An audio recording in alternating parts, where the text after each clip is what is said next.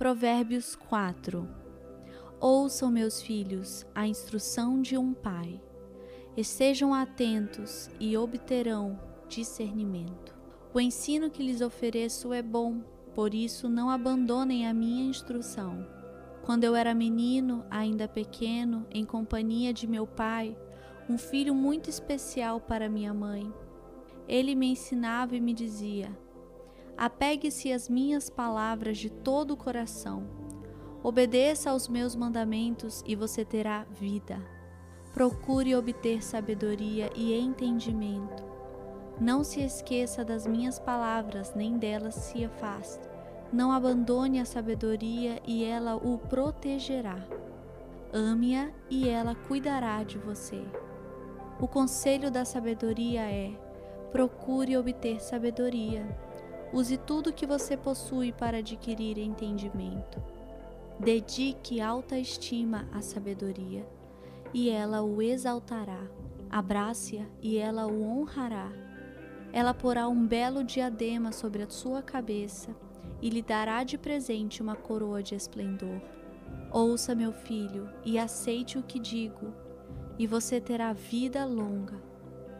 Eu o conduzi pelo caminho da sabedoria e o encaminhei por veredas retas. Assim, quando você por elas seguir, não encontrará obstáculos. Quando correr, não tropeçará. Apegue-se à instrução, não a abandone, guarde-a bem, pois dela depende a sua vida. Não siga pela vereda dos ímpios, nem ande no caminho dos maus. Evite-o, não passe por ele, Afaste-se e não se detenha, pois eles não conseguem dormir enquanto não fazem o mal. Perdem o sono se não causarem a ruína de alguém, pois eles se alimentam de maldade e se embriagam de violência. A vereda do justo é como a luz da alvorada que brilha cada vez mais, até a plena claridade do dia. Mas o caminho dos ímpios é como densas trevas nem sequer sabem em que tropeçam.